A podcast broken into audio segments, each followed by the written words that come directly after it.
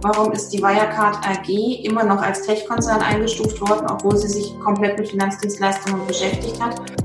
Du kannst ja jeden Tag in der Zeitung irgendwas Neues finden, lesen, von dem du eigentlich geglaubt hättest, dass sowas in Deutschland nicht stattfindet, sondern dass sowas eher was ist, sage ich jetzt mal, für Bananenrepubliken. Ich habe meine Agenda gehört, die einzige Agenda einer Regierung war 2010 und jetzt haben wir das Jahr 2020 und ich habe von dieser Regierung überhaupt noch keine Agenda gehört. Streitbar extra. Herzlich willkommen einmal mehr bei Streitbar, dem liberalen Debattenpodcast der Friedrich Naumann Stiftung für die Freiheit. Und ähm, ja, wenn man über streitbar redet, dann ist da in der Privatwirtschaft zumindest ein Fall, an den wir, glaube ich, alle momentan denken müssen. Das ist Wirecard ähm, der ja durchaus auch ja, politische äh, Themen anschneidet. Und genau über diesen Fall und darüber hinaus möchte ich heute sprechen mit Katja Hessel. Ähm, liebe Frau Hessel, hallo, ich grüße Sie. Hallo Lisa. Wer sie nicht kennt, ähm, Katja Hessel ist äh, Finanzexpertin ähm, der FDP-Bundestagsfraktion. Sie ist seit Februar diesen Jahres, seit Februar 2020 auch Finanzausschussvorsitzende des Deutschen Bundestages, also wirklich an vorderster Front mit diesen ganzen Themenbereichen ähm, ja, da involviert. Ähm, natürlich muss sie auch ganz genau hinschauen, was zum Beispiel im Finanzministerium zu diesen Themen und anderen Themen passiert. Insofern ist es wirklich ähm, eine Ehre, dass das heute klappt. Und ähm, es gibt noch eine Parallele, Frau Hessel, äh, die wir haben. Wir sind beide in Nürnberg geboren. Sie sind ja auch weiterhin dort aktiv. Und ähm, jetzt ist die Frage, was hat das mit Wirecard zu tun? Ich muss ganz ehrlich sagen, wenn ich an Wirecard denke, dann denke ich auch immer an die Achterbahnfahrt des ersten FC Nürnberg in den letzten Jahrzehnten. Da war ja auch alles dabei an Fehlgriffen und Skandalen, was man sich so vorstellen konnte. Ähm, ist man dann gewissermaßen als gebürtige Fränkin fast schon prädestiniert, um sich mit so einem Thema auseinanderzusetzen? Ja, es ist nicht ganz so emotional wie der Club. Der Club ist ja auch noch so eine Herzensangelegenheit, die jeder hat, aber die Berg- und Talfahrt, beziehungsweise das, was an Skandalen gerade bei Wirecard hochkommt, hat schon eine kleine Parallele auch zu unserem Club. Der hat es jetzt ja in der letzten Minute, hätte ich gesagt, also nach der letzten Minute noch geschafft, wenigstens zweitklassig zu bleiben. Bei Wirecard sehe ich das jetzt ein bisschen anders. Das ist eine gute Frage. Was ist denn jetzt Wirecard? Wirecard ist jetzt, wenn man an der Börse schaut, äh, von 100 Euro auf Stand heute stehen sie bei der 2, also 98 Prozent des Werts verloren, ähm, werden aus dem DAX ausscheiden. Das war ja so gefühlt die große deutsche Tech-Story, ähm, die irgendwie mit, dem, mit den Silicon Valley-Größen mithalten konnte. Ähm, was bleibt denn von Wirecard übrig? Das ist ja eine Frage, die sich alle stellen. Weiß man da im Bundestag schon mehr? Also darüber direkt wissen wir momentan auch noch nicht mehr, aber wenn man sich jetzt mal anguckt, was momentan auf jeden Fall übrig bleibt, ist ein großer Schaden für den Finanzplatz Deutschland. Der bleibt auf jeden Fall übrig, wie wir den wieder einigermaßen schnell Vertrauen in den Finanzplatz Deutschland kriegen wollen, sehe ich noch gar nicht. Und das ist, glaube ich, das, was jetzt als allererstes übrig bleibt. Also ich befürchte, die Aktionäre, die noch Wirecard-Aktien haben, die werden mit großen Verlusten sitzen bleiben. Und ansonsten ist es ein Skandal, den wir eigentlich noch gar nicht in der ganzen Dimension wahrscheinlich auch aufgearbeitet haben, weil du kannst ja jeden Tag in der Zeitung irgendwas Neues finden, lesen, von dem du eigentlich geglaubt hättest, dass sowas in Deutschland nicht stattfindet, sondern dass sowas eher was ist, sage ich jetzt mal, für Bananenrepubliken. Ähm, vielleicht auch für die Hörer, die jetzt nicht das tagesaktuell verfolgen, ähm, die vielleicht auch Gott sei Dank keine Wirecard-Aktien hatten. Ähm, wobei zwischendrin war das ja auch eine Erfolgsstory, auch für die Aktionäre. Ne? Also ist immer die Frage, wann man verkauft. Aber ähm, was man weiß, ist inzwischen 1,9 Millionen, äh, Millionen wären schön, Milliarden ähm, Bilanzwert, ähm, also Geld auf den Konten, die irgendwo liegen sollten, äh, existieren nicht, sind entweder verschwunden oder haben nie existiert. Inzwischen muss man eigentlich, glaube ich, von zweiterem ausgehen. Ähm, der äh, CEO, also der Vorstandsvorsitzende Braun, ähm, wurde inhaftiert, ist inzwischen auf Bewährung frei, hat fünf Millionen ähm, Kaution zahlen müssen. Und der COO, also der Vertriebsvorstand Masalek, ähm, ist abgetaucht und ähm, es zeigt sich immer mehr oder es wird immer deutlicher, dass es offensichtlich um diese Person herum noch ganz andere Geschichten gibt, auch wirklich Agentengeschichten mit Involvierung in Geheimdienstkreise, ähm, etc. Äh, das, das scheint ein längere, eine längere und größere Geschichte um den herum gewesen zu sein. Und das Interessante ist, worüber wir eben sprechen müssen, ist ja das institutionelle Versagen von allen, die mit diesem Fall betraut waren. Also wir fangen mal ganz oben an. Olaf Scholz soll letztes Jahr im Februar 2019 eben äh, schon Hinweise bekommen haben, dass da Sachen nicht stimmen. Es gibt teilweise ähm, auch schon Ermittlungen aus den letzten Jahrzehnten in Richtung Geldwäsche etc., die immer wieder eingestellt wurden, weil man es irgendwie geschafft hat, den Leuten was zu erzählen. Ähm, die großen Wirtschaftsprüfer, EY in dem Fall, ähm, haben immer wieder Abschlüsse testiert, wo man heute sagen kann, die waren eigentlich nicht, nicht zu testieren. Die BaFin hat irgendwie nicht hingeschaut. Es gibt noch so ein paar andere Stellen, ich kenne die gar nicht alle auf europäischer Ebene etc. Also das ist ja ein wahnsinniges kollektives institutionelles Versagen was geht einem da durch den Kopf, wenn man damit jetzt politisch auch in der Verantwortung steht? Also in der Verantwortung im Sinne von da aufräumen zu müssen. Also, dass man jetzt natürlich genau als allererstes auch mal hinguckt, wer hätte denn wann was tun müssen? Wo sind denn die Probleme? Weil wir sind, ich kann mich jetzt noch im Sinn, Olaf Scholz stand ja vor letzte Woche oder vorletzte Woche noch da und hat gesagt, wir müssen die BaFin stärken. Und die BaFin war überhaupt nicht dran schuld und hätte die BaFin mehr Rechte gehabt, dann wäre das ja alles nicht passiert. Jetzt kann man sagen, die BaFin hatte schon viele Rechte. Sie hätte halt vielleicht auch nur die Rechte, die sie hatte, auch ordentlich ausüben müssen. Es gibt jetzt diese Institution, die, glaube ich, vor drei Wochen noch kein Mensch gekannt hat in Deutschland. Das ist die DPR, die Deutsche Prüfstelle für Rechnungslegung die jetzt wohl gerade den schwarzen Peter hat. Die ist also ich, ich kannte die tatsächlich auch nicht, muss ich sagen. Sie sind ja auch Steuerberaterin. Sie kannten die?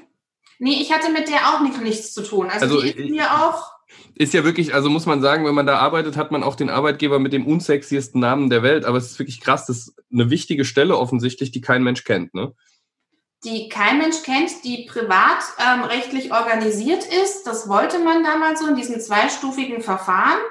Die hat jetzt das Problem, dass der jetzt der Vertrag gekündigt worden ist, obwohl sie angeblich sich nicht hat zu Schulden kommen lassen, läuft jetzt der Vertrag mit der TPR aus.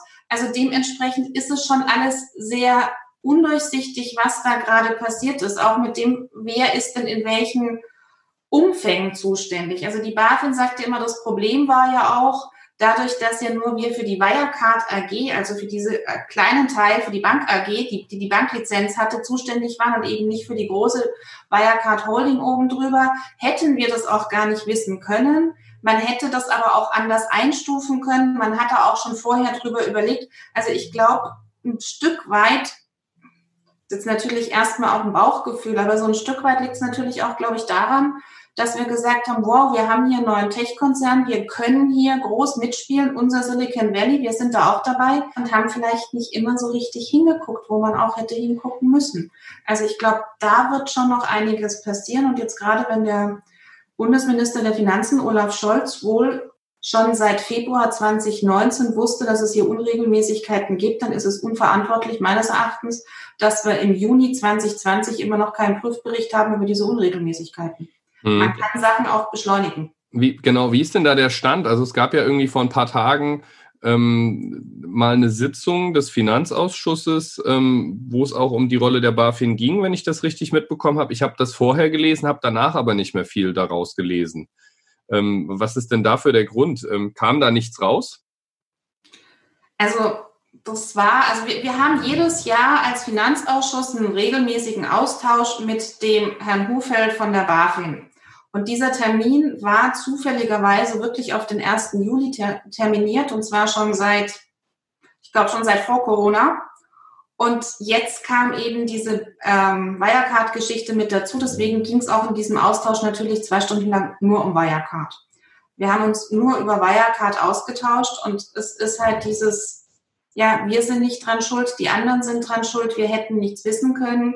Und auch mit teilweise, nachdem ja schon viel aus der Sitzung zitiert worden ist, kann man das jetzt vielleicht auch noch sagen, mit teilweise auch abstrusen Vergleichen. Also wenn mir der BaFin-Chef sagt, das ist ja, er ist ja nicht nur für die Wire Bank zuständig, sondern er ist zum Beispiel auch für die Volkswagen Bank zuständig. Und wenn er jetzt noch eine Zuständigkeit hätte für den kompletten Konzern des Volkswagens, dann wäre er auch der gewesen, der über den Dieselskandal entscheidet.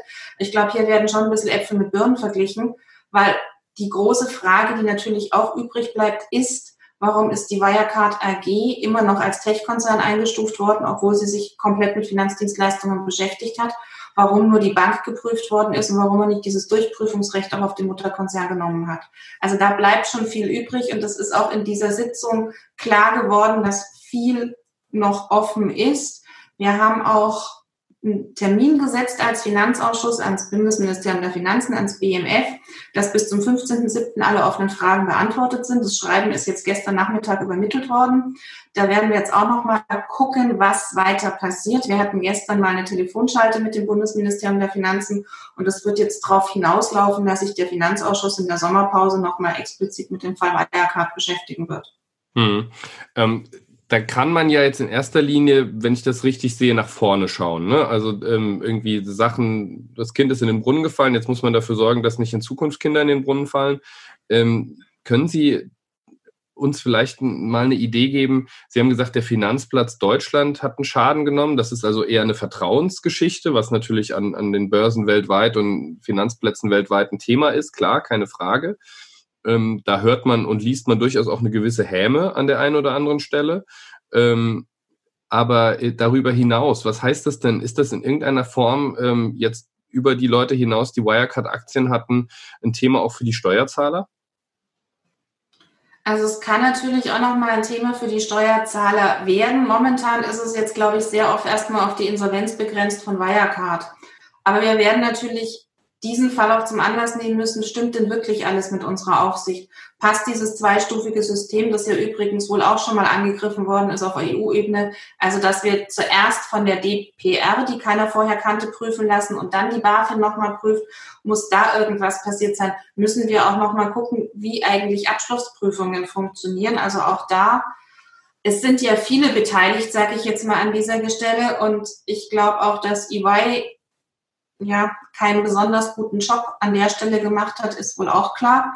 Also da wird, glaube ich, noch viel kommen. Und ich glaube, das, was wichtig ist mit dem nach vorne schauen, ist, dass man jetzt schnell aufklärt und daraus dann auch sieht, woran hat es denn gelegen? War es jetzt ein Versagen von Einzelnen, weil man nicht richtig hingucken konnte? War es ein institutionelles Verfahren, äh, Versagen? Oder brauchen wir auch wirklich strengere, neuere Regeln? Das macht einen als Liberalen ja nicht immer froh. Aber trotz alledem muss man ja gucken, dass man die Regeln, die man hat, wenn die nicht passen, dass man da eventuell auch nachschärfen muss. Also in der Richtung wird sicherlich was passieren müssen. Mhm. Und deswegen muss jetzt auch schnell aufgeklärt werden. Ähm, als Finanzausschussvorsitzender, Sie sind das jetzt noch nicht lange, ähm, aber wenn ich die Funktion dieses Ausschusses richtig bewerte, ist das ja auch eben der Versuch mit diesem Ausschuss ähm, auch die Tätigkeit des Finanzministeriums etc. zu kontrollieren. Genau, wir sind für genau. die Finanzmarkt, also wir sind für den Finanzmarkt, für die Steuerpolitik und für die Geldmarktpolitik des BMF sozusagen der Kontrollausschuss. Genau, so. Wenn ich mir das jetzt überlege, ähm, dann wäre der nächste Schritt auch zu sagen, okay, möglicherweise hat das ähm, Ministerium da etwas übersehen, übersehen wollen, nicht richtig verfolgt. Das wissen wir jetzt alles noch nicht. Ähm, aber es gab offensichtlich Hinweise. Es gab ja auch journalistische Hinweise, dass da was nicht stimmt, schon lange bevor es jetzt offiziell geplatzt ist ähm, da ist man ja eher gegen diese Leute vorgegangen, die das ne, so als Beschmutzer des Finanzplatzes Deutschland, was auch immer.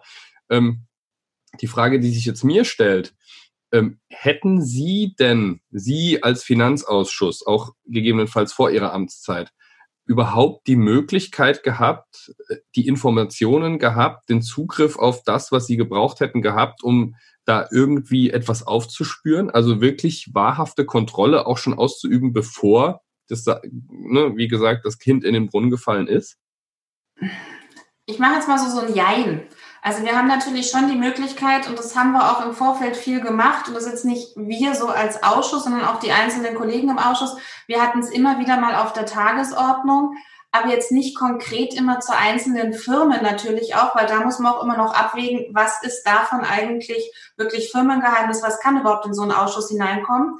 Aber wir hatten letztes Jahr den Herrn Hufeld ja auch schon da. Ich habe ja gesagt, er kommt einmal im Jahr.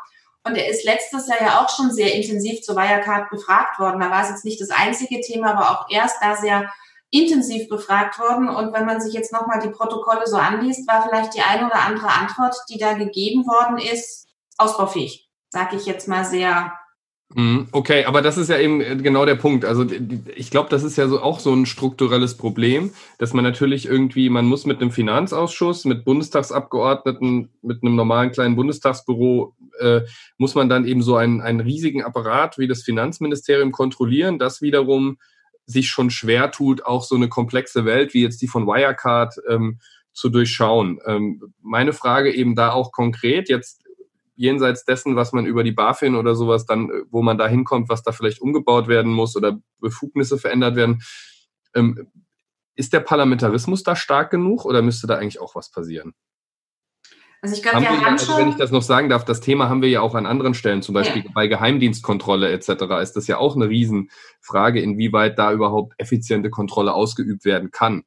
Ne, da muss man ja dann meistens, braucht man dann schon irgendwie ein Trüffelschwein oder jemand, der vielleicht mal was zugetragen hat, also auch ein bisschen Glück, aber das soll es ja eigentlich nicht sein. Also man braucht das Glück, man braucht teilweise auch wirklich irgendjemanden, der ein Stück weit natürlich auch darauf hinstößt. Und man braucht auch ein Parlament, sage ich in einer gewissen Weise, das sich auch als Parlament versteht.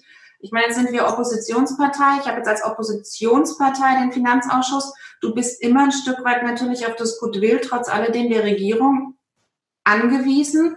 Sprich natürlich auch auf das Goodwill der Regierungsfraktionen, die ja oftmals dem eigenen Minister nicht wirklich jetzt gegen Schienbein treten wollen. Und deswegen haben wir dann natürlich schon das Problem, weil die richtige parlamentarische Kontrolle ist natürlich auch Mehrheitsrecht. Das Minderheitenrecht kann ja viele Sachen machen, aber kann ja halt auch nicht alles machen. Also jetzt nur mal so als Beispiel, was jetzt ein bisschen nebulös ist. Wir können jetzt als Opposition jederzeit eine Sondersitzung des Finanzausschusses beantragen und den Tagesordnungspunkt aufsetzen. Die Koalitionsfraktionen müssen dann zwar kommen, können dann aber sagen, wir wollen mit der Mehrheit den Tagesordnungspunkt wieder absetzen. Dann sind wir alle nach Berlin gereist, haben über nichts gesprochen. Also das, das sind auch Spiele, das sind auch Spiele, die passieren. Also das also es passiert jetzt im Finanzausschuss nicht, aber ich habe mir das erzählen lassen, in anderen Ausschüssen, die so heikle Themen haben, wie zum Beispiel Innenausschuss oder so, soll sowas durchaus schon vorgekommen sein. Oder Verkehrsausschuss. Also da, wo es darum geht, Unionsminister zu schützen. Ich höre da, ich höre da ein, äh, ein klares Statement ähm, auch für eben ein, stärkeres Selbstbewusstsein des, der, der Parlamentarier raus, ähm, selbst wenn eben es auch um die eigene Regierung geht. Ne? Das ist ja, glaube ich, immer so ein bisschen der Konstruktionsfehler, den wir da, den wir da manchmal haben. Wenn man sich jetzt vorstellt, da wäre jetzt auch noch jemand vielleicht von äh, den Regierungsfraktionsausschussvorsitzenden, äh, wird es vielleicht nochmal ganz anders aussehen. Ne? Es geht ja dann auch um Kanzlerkandidaturen, wie wir gehört haben in den letzten Tagen. Ist das eine Sache, wo Sie sagen würden, in der, in der Dimension, das kann jemanden, also ne, um Gottes Willen, ich möchte jetzt nicht von Ihnen hören, äh, Olaf Scholz kann nicht mehr Kanzler werden. Ich glaube, das sind wir noch lange nicht. Aber würden Sie sagen, das ist eine Dimension, die sich so entwickeln kann, dass das über solche Fragen entscheiden kann? Also ich glaube, es, es kann ein großer Baustein dazu sein, weil es ja vor allem nicht der einzige Baustein ist, den er gerade hat.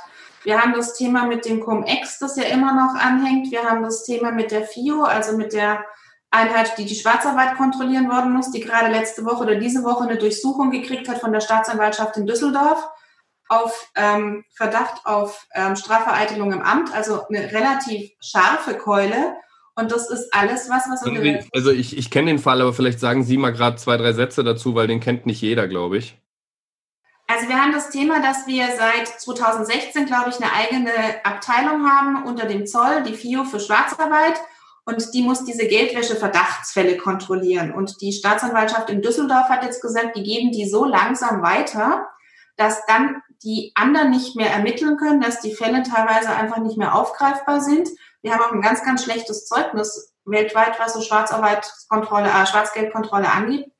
Und deswegen hat jetzt die Staatsanwaltschaft Düsseldorf eine Durchsuchung bei dieser Behörde angeordnet mit dem Verdacht auf Strafvereitelung im Amt. Und das ist jetzt was, wir kennen das ja ganz oft, dieses Sprichwort, die eine Krähe hackt der anderen kein Auge aus. Und wenn jetzt hier die eine Behörde die andere wirklich mit solchen Mitteln unter Druck setzt, dann ist das sicherlich auch was dran. Also das ist das nächste, was uns jetzt noch beschäftigen wird im Finanzausschuss. Und das sind alles Sachen, die unter der Kontrolle von Olaf Scholz liegen. Hm. Ist schon interessant, dass so jemand dann gleichzeitig irgendwie gerade als, äh, weiß ich nicht, der große Krisenmanager äh, wahrgenommen wird. Ähm, ist das denn, ist denn das was, was Strukturelles? Also ich höre das auch immer mal wieder. Ne? Also Deutschland, ähm, man liest das auch in ausländischen Medien, dass Deutschland eben einen schlechten Ruf hat, was, was Geldwäscheverfolgung angeht. Ähm, das ist ja eigentlich auch was, wofür man sich schämen sollte. Ähm, ist das was, wo einfach die Gesetzeslage oder die Möglichkeiten so sind, dass man da äh, an Limits kommt? Oder ist, kann man da tatsächlich sagen, da wird auch was versäumt? Also, ne, ich meine, ist immer schwierig, wenn man jetzt irgendwo mal so einen Fall hat, möglicherweise ist das irgendwie eine, eine, Gruppe von fünf Leuten. Klar, das kann man dann jetzt vielleicht auch nicht dem, dem Finanzminister anhängen, aber wenn man das Gefühl hat, das hat strukturelle Dimensionen und man liest das ja immer wieder. Die Leute, den Leuten kommt das auch so vor manchmal, ne, dass irgendwie in Deutschland gerade in diesem Bereich Finanzkriminalität halt viel durchgeht. Woran hängt's? Also ich glaube, es, es hängt wirklich an, an vielen, sage ich jetzt mal, wenn man, wenn man so den Blick mal von außen ein Stück weit drauf hat. Es hängt natürlich dazu, dass man jetzt diese Stelle geschaffen hat, dieses Amt geschaffen hat, mit dem Punkt, dass es jetzt aber nicht die Befugnisse hat, die eine Strafverfolgungsbehörde hat. Also wir haben da auch schon immer diese Befugniskeitsschwierigkeiten, die Zuständigkeitsschwierigkeiten, wir haben den Föderalismus, wir haben das, jedes Bundesland baut ja erst mal erst extra auf, wir machen das alles zusammen und dann sind wir immer so ich weiß jetzt auch nicht ganz vorsichtig, wir schießen dann auch immer gerne so ein Stück weit übers Ziel hinaus, mit dem Punkt, dass wir viele Fälle produzieren. Also wenn ich mir gucke, was wir alles, was alles angezeigt werden muss, eigentlich als Verdachtsfall von Geldwäsche, ist es natürlich auch klar, dass da eine Vielzahl von Meldungen angehen, die du in dieser Schnelle überhaupt nicht durch gucken kannst. Da ist wieder die Frage natürlich, wir hängen in Deutschland auch mit der Digitalisierung hinterher. Das wäre auch was, wo man sagen müsste, da müsste viel mehr künstliche Intelligenz drüber laufen, die mal Datensätze auch ganz anders analysieren könnte. Und ich glaube, so ist es eine, eine Mischung von vielen.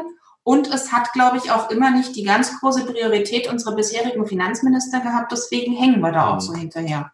Also ich kenne jemanden in meinem familiären Umfeld, ähm, die Person war lange jetzt in der Geldwäsche bei der Kripo aktiv hat gesagt, 97 Prozent ihrer Zeit beschäftigt sich damit, ähm, Leute als Beschuldigte zu vernehmen in Geldwäsche-Verdachtsfällen, die eben auf die Geldwäsche-Verdachtsmeldungen der Banken zurückgehen, die gar nichts getan haben. Also ähm, und wo sie es eigentlich auch schon weiß, in dem Augenblick, wo die durch die Tür kommen. Weil es eben sich um einen großen Bargeldtransfer, um einen Autokauf und das Geld kommt von der Oma oder was auch immer und trotzdem melden die Banken. Ähm, das heißt, da äh, ich würde das jetzt mal unterstützen zu dem, äh, glaube ich, werten, was Sie gerade gesagt haben, dass man da irgendwie einen Prozess finden muss, der auch nicht so viel Kapazität kostet, dass die Leute eigentlich keine Zeit mehr haben, den, den Warengeldwäsche-Themen hinterherzukommen. Dann kommt allerdings auch noch dazu, was ich da eben auch höre, ist, dass natürlich ähm, gerade die Geldwäsche immer so ein nachgelagertes Delikt ist. Also da passiert, Geldwäsche braucht ja immer ein anderes Delikt, was vorher ist. Ne? Also ähm, Waffenhandel, ähm, Prostitution, was, also Menschenhandel, ähm, was auch immer, ja. Ähm, und dann ist, hängt irgendwann die Geldwäsche dran hinten. Das heißt, die haben halt auch oft das Problem, dass sie irgendwie so das fünfte Rad am Wagen sind und nicht ernst genommen werden und dann irgendwie, ich habe mal gehört, vor zwei oder vor drei Jahren sind in Hessen, wo Frankfurt liegt, also als großer Finanzplatz, irgendwie eine Person wegen Geldwäsche tatsächlich verurteilt worden. Das ist ja absurd. Das kann man sich so eigentlich gar nicht vorstellen. Das liegt natürlich daran, sie hatte bis jetzt nicht die Priorität und es sind halt auch mit dem Gesetz jetzt solche Fälle produziert worden, wie Sie gerade erzählt haben. Also ich kann es an eigener Geschichte erzählen. Mein Mann und ich haben unterschiedliche Bankkonten und unterschiedliche Nachnamen. Wenn wir mal größere Gelder hin und her schieben, hatte ich auch jeweils die Bank schon am Telefon, der ich erklären musste, wo ich das Geld her habe. Ne? Also das sind ja Fälle, die du mit einer normalen künstlichen Intelligenz relativ schnell ausräumen könntest, aber die brauchen natürlich Zeit, weil sie irgendjemand nachvollziehen muss. Also da sind wir auf beiden Seiten, glaube ich. Einmal hat es keiner richtig ernst genommen, weil natürlich die richtig wichtigen Verbrechen, auf die man sich stürzt, sind die, die vorher dran sind, weil das ja auch die sind, die die wesentlich mehr an Strafe bringen und an Aufklärung benötigen. Und deswegen geht das hinten drunter. Und es ist jetzt in der Zuständigkeit des Finanzministeriums, nicht in der Zuständigkeit des Just, also der Strafverfolgungsbehörde in diesem Sinne. Deswegen haben wir jetzt auch nochmal die Zuständigkeitsschwierigkeiten. Und ganz ehrlich, Geldwäsche hatte bis dato nicht die Priorität. Wahnsinn eigentlich. Ähm, jetzt stellt sich natürlich immer die Frage, ne? Sie sind jetzt im Finanzausschuss, ähm, Sie kontrollieren die Regierung, Sie regieren nicht. Ähm, nach vorne geblickt könnte man immer sagen, was, was, hätten, was hätten Sie denn vor, wenn es jetzt dann nächstes Jahr vielleicht für eine Regierungsbeteiligung reicht? Ähm, vielleicht auch die FDP das Finanzministerium beansprucht. Das ist ja dann auch mal eine Diskussion, die man dann mal wieder führen muss. Ähm, aber glauben Sie jetzt mal ganz ehrlich, glauben Sie, ähm, seit 2017 bis heute, wenn die FDP jetzt regiert hätte oder es insgesamt eine andere Regierungskoalition gegeben hätte, ist jetzt auch erstmal egal, welche Partei. Glauben Sie, das hätte was geändert? Wären das überhaupt Fristen gewesen, in denen man in diesem komplexen Bereich wirklich was hätte ändern können? Macht es da einen großen Unterschied, wer gerade Finanzminister ist? Also wenn ich jetzt sage, es würde sich nichts ändern, würde ich ja sagen, wir wären gar nicht wichtig. Das stimmt natürlich gar nicht.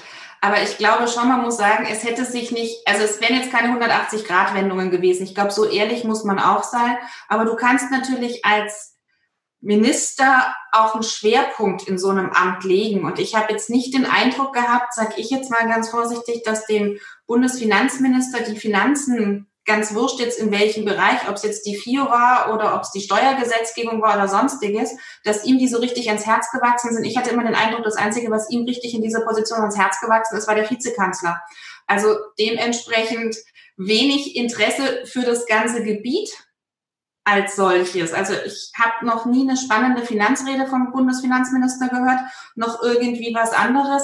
Ich glaube, es ist mehr dieses ich kann auch Vizekanzler und das war halt jetzt das größte Ministerium, das wir gekriegt haben. Es ist jetzt nicht sonderlich nett, aber den Eindruck vermittelt er. Jetzt sag ich mal was. Ich habe insgesamt natürlich nicht das Gefühl, dass wir es ähm, und zwar schon seit längerem mit einer Regierung zu tun haben, die äh, einen besonders großen Gestaltungsanspruch ausstrahlt, egal auf welchem Feld. Und da würde ich eben sagen, dann sind die Finanzen vielleicht auch nur Teil dieses Regierungshandelns, oder? Also, Sie meinen jetzt, er sticht weder im Negativen noch im Positiven raus, ne? Also die. Genau, ja, könnte man, könnte man jetzt so sagen. Es gibt natürlich, also ich würde sagen, jetzt jemand wie der Jens Spahn hat jetzt durchaus gezeigt, dass man auch mit einem guten Management und einer gewissen Ambition, man muss das inhaltlich ja nicht immer teilen, aber ich habe zumindest das Gefühl, das Ministerium ist gut geführt und da ist eine Ambition dahinter. Und das sehe ich aber halt nicht an allen Stellen. Also das ist jetzt keine, ne, wenn man sich überlegt, die rot-grüne Bundesregierung äh, Anfang der 2000er mit Schröder, unabhängig wie man sie inhaltlich bewertet, die war ambitioniert. Da kam jede Woche eine neue Innovation und ne, da wurde auch hart diskutiert und das sehe ich einfach gerade nicht. Und gerade in, einem, in einer Zeit, wo eben auch im Tech-Bereich, äh, im, im Finanztech-Bereich, dieser äh, Finance-Tech, Legal-Tech, was auch immer, unheimlich viel passiert, ähm, frage ich mich dann natürlich auch, warum da nicht dann auch politisch viel passiert, um dem eben, um das abzubilden. Also, können jetzt mal vorsichtig sagen, ich sage es ja auch immer spannend in anderen Sachen. Ich habe meine Agenda gehört, die einzige Agenda einer Regierung war 2010 und jetzt haben wir das Jahr 2020 und ich habe von dieser Regierung überhaupt noch keine Agenda gehört. Wir haben einen Koalitionsvertrag, den wir an vielen Stellen versuchen abzuarbeiten. Da sind wir uns auch gar nicht einig und vielleicht im Finanzministerium noch ein ganzes Stück viel schlimmer, weil wir wissen noch nicht mal, was für Gesetzgebung kommt. Also ich kriege aus dem Finanzministerium noch nicht mal eine Planung für die Gesetzgebung, die wir im Finanzausschuss behandeln müssten. Und ohne Finanzausschuss gibt es keine Gesetzgebung. Und wenn ich ein Steuergesetz haben möchte, das in den regulären Verfahren bis zum 31.12. durch den Bundestag und durch den Bundesrat gegangen ist, müsste ich das spätestens am 29.07. eigentlich durch dieses Kabinett gebracht haben. Und ich habe bis heute keine Planung, was eigentlich ansteht. Dazu gibt es so Gesetze, die kommen ja jedes Jahr wieder, wie das Jahressteuergesetz. Da ist relativ klar, dass das kommt, ist nicht geplant. Wir haben ganz, ganz viele Vorhaben, gerade jetzt im Steuergesetzgebung auch, die einfach gestoppt sind, weil sich die Koalition nicht geeinigt hat oder weil die Gesetzentwürfe schlecht sind. Also ich hatte mal einen, Vor einen Gesetzentwurf zu den Share Deals. Das ist die Gewerbesteuergeschichte, äh, Gewerbesteuergeschichte bei den Grundstücksgesellschaften groß angekündigt, eine Anhörung im Finanzausschuss des Gesetzes in der Schublade verschwunden, weil es so schlecht war, dass wir es irgendwie wieder zurückgegeben haben oder zumindest nicht mehr auf die Tagesordnung gebracht haben. Wir hatten jetzt in den letzten zwei Wochen vor der Sommerpause noch die Geschichte, dass eigentlich die Aufsicht über die Honorarfinanzanlagenvermittler auf die BaFin hätte übertragen werden sollen. Die ist momentan bei den IHKs und teilweise auch bei den Gewerbeämtern. Die sollte jetzt auf die BaFin übertragen werden. Da hat uns jetzt wahrscheinlich der Wirecard-Skandal ein Stück weit geholfen, dass das Vorhaben jetzt auch erstmal wieder von der Tagesordnung verschwunden ist. Aber auch das sind lauter Sachen, die so spät kommen, die dann nur mit, mit kurzen Fristen gehen. Und es ist kein Plan da in dieser Regierung. Also noch nicht mal für die Sachen, die sie sich selber in den Koalitionsvertrag gesetzt haben, geschweige denn eine Vision für irgendwas, wo man dieses Land hin entwickeln will und kann. Und auf neue kurzfristige Technologien oder langfristige Technologien, aber neue Entwicklungen, hat man überhaupt keine Antwort. Also wenn man die Bundesregierung mal zu Bitcoins oder irgendwas fragt, ist nicht sonderlich viel, was da wiederkommt. Hm. Dann äh, danke ich Ihnen gewissermaßen für die Überleitung zur Schlussfrage, ähm, weil es jetzt natürlich die Frage ist, äh, was wären denn jetzt Dinge, die Sie persönlich auf die Agenda setzen würden? Es ist ja nächstes Jahr auch Bundestagswahl, das heißt, da werden, wird natürlich dann, wenn sich jetzt alle Parteien wieder Gedanken machen, was sie dann eben auch für die nächste Legislaturperiode planen und fordern wollen. Ähm, was wären denn jetzt Themen, die Ihnen aus Ihrem Tätigkeitsbereich wichtig wären? Und ich würde sagen, machen Sie doch mal zwei übergreifende und dann vielleicht auch noch mal eins. Sie sind ja auch Abgeordnete aus Nürnberg, eben für die Region Franken oder insgesamt ähm, auch jetzt im Rahmen von Corona oder sowas. Ähm, vielleicht noch einen dritten Punkt, der so ein bisschen lokaler ist, ähm, was, was Sie glauben, was getan werden muss. Also wenn ich jetzt mal aus dem großen Bereich Steuern und Finanzen sage, was ich übergreifend und ganz wichtig fände und was wirklich mal auf die Agenda kommen müsste, ist auch die Digitalisierung in diesem Bereich.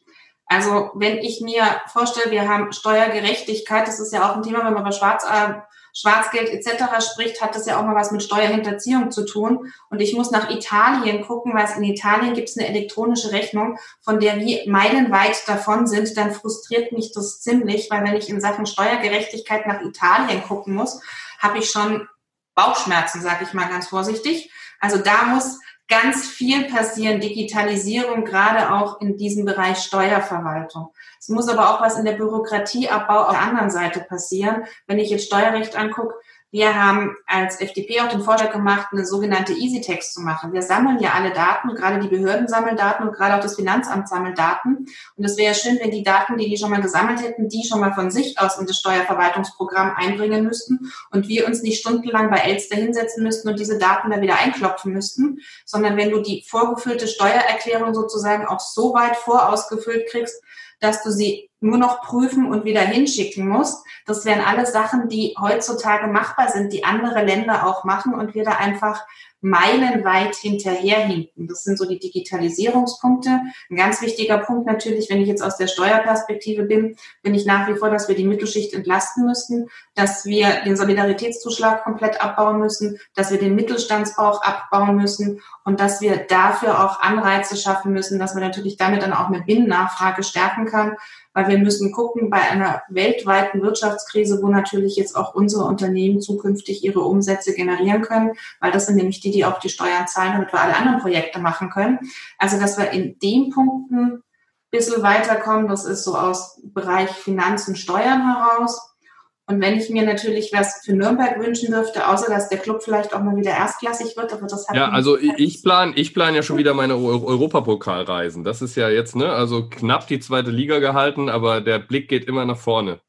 Ja. Da aber sind wir ja, wir sind ja da, also wenn man uns das auch nicht zutraut als Franken, weil man ja sonst immer sagt, wir sind so geschlossen und gehen zum Lachen im Keller, aber der tiefe Optimismus sitzt ja bei uns, dass wir das auch mal wieder sehen können, ist natürlich für die Region hier wichtig, dass wir hier nicht abgehangen werden. Wir sind wie Bereiche Maschinenbau etc., dass wir auch die neuen Technologien hierher kriegen und dass wir auch, was Verkehrsplanung etc. angeht, dass wir da einfach gut mit nach vorne kommen. Wir haben jetzt wieder Dauerbaustellen auf der A3 das wird auch schwierig, aber da würde ich mir wünschen, dass da viel nochmal in die Region kommt, auch mit den Leuchttürmen. Wir haben das Wasserstoffzentrum, also einfach diese Leuchtturmprojekte wieder nach Nürnberg.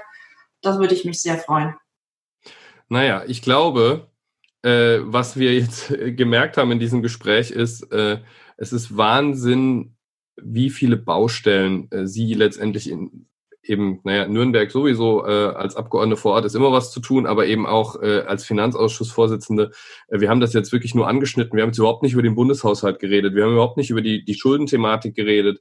Ähm, da, da, das ist Wahnsinn, was da offen ist. Ähm, das ist auch Wahnsinn, was da an Themen gleichzeitig bearbeitet werden muss. Und ähm, ja, wir werden das mit Sicherheit äh, mit großem Interesse weiter verfolgen und ähm, erstmal jetzt A, äh, wünschen, dass sie da möglichst schnell auch einen guten Überblick bekommen, dass sie die Informationen bekommen, äh, dass sie das überhaupt abschließend bewerten können, weil das ist ja jetzt noch ein Problem eben in diesem Wirecard-Skandal, dass alle noch so ein bisschen im Nebel stochern. Und das Zweite ist, äh, ganz persönlich auch, Sie sind auf dem Weg in Urlaub. Der sei Ihnen gegönnt ähm, und hoffentlich, wenn es eine Finanzausschuss-Sondersitzung äh, gibt, dass Sie vorher wenigstens den Urlaub haben. Vielen, vielen Dank. Und das war es auch schon wieder mit Streitbar, dem liberalen Debattenpodcast der Friedrich-Naumann-Stiftung für die Freiheit. Mein Name ist Christoph Gieser und ich freue mich, wenn Sie beim nächsten Mal wieder dabei sind.